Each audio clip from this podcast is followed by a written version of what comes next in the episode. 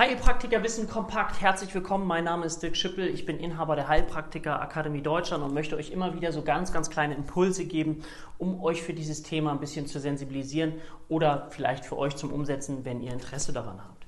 Heute möchte ich ganz kurz über etwas erzählen, was mich auch viele fragen, und zwar die Frage, sag mal Dirk, woran erkennt man eigentlich eine psychische Störung oder wo steht denn das drin? Also wer entscheidet denn jetzt, was eine Depression ist, was möglicherweise eine Alkoholabhängigkeit ist oder was auch immer? Und dazu gibt es ein Buch und das heißt, ich schreibe das mal ganz kurz hier an,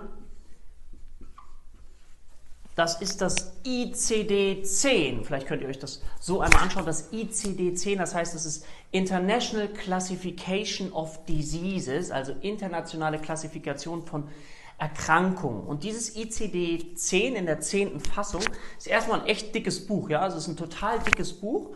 Und da stehen eben eine ganze Menge an Krankheiten drin, also alle, die nachher mit der Krankenkasse auch abgerechnet werden. Das heißt, ihr bekommt das gar nicht mit, wenn ihr gesetzlich krankenversichert seid, dass der Arzt immer dann, wenn eine Rechnung an die gesetzliche Krankenkasse schreibt, immer eine sogenannte ICD-10-Diagnose mit aufschreiben muss, mit einem Schlüssel.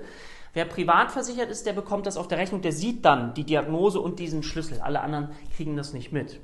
Und in diesem ICD-10 gibt es jetzt ein Kapitel und das ist das Kapitel F. Das Kapitel F, das ist das Kapitel, was sich mit psychischen Störungen explizit beschäftigt. Ja, das ist dann nicht mehr ganz so dick. Ich komme gleich wieder.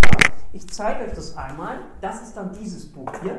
Und ihr seht schon, ich habe da richtig, ich habe mich daran festgebissen. Ich habe es inhaliert, ich habe es eingeatmet, ich habe wirklich sehr, sehr viel gelernt damit. Deswegen sieht mein ICD-10 so aus und das meine Schüler nach einem Jahr dann auch.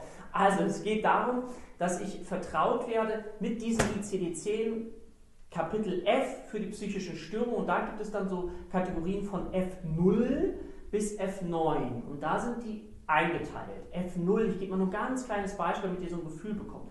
In F0 sind zum Beispiel die Demenzen drin. Ihr habt den Begriff Alzheimer-Demenz möglicherweise schon mal gehört. Da ist natürlich noch viel mehr drin, aber ich möchte euch das nur ganz kurz, damit ihr so ein Gefühl kriegt. In der Kategorie F1 ähm, sind psychotrope Substanzen, also Alkohol, Drogen, was ihr damit kennt.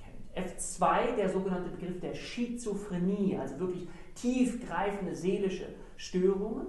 In F3 sind die affektiven Störungen, also Depression, Manie, bipolare Störungen. In F4 ist alles drin, was so Ängste, Zwänge, Phobien hat. Ja? Ängste, Zwänge, Phobie, Panikattacken schon mal gehört. Phobien habt ihr auch schon mal sicherlich gehört, habe ich ja schon was zu gemacht. Und Zwänge kennt ihr auch. F5 sind zum Beispiel Schlafstörungen oder Essstörungen. Kennt ihr auch ein paar Essstörungen, bin ich sicher. F6 sind die Persönlichkeitsstörungen. Ihr habt sicherlich schon mal narzisstische Persönlichkeitsstörungen gehört, Borderline-Persönlichkeitsstörungen und so weiter und so weiter. Und von F7 bis F9 geht es hauptsächlich um die Kinder und Jugendlichen. Alles das, was ihr euch vorstellen könnt, was Kinder und Jugendliche für Probleme haben können. Aber so habt ihr mal gehört, okay, es gibt ein Klassifikationssystem, wo das verbindlich geregelt ist. Das ist das ICD-10, Kapitel F, und da steht das alles drin. Für die Menschen, die aus dem angloamerikanischen Raum kommen, gibt es auch noch das sogenannte DSM-5. Nur, dass ihr das mal gehört habt, damit ihr einfach nur ein Gefühl bekommt.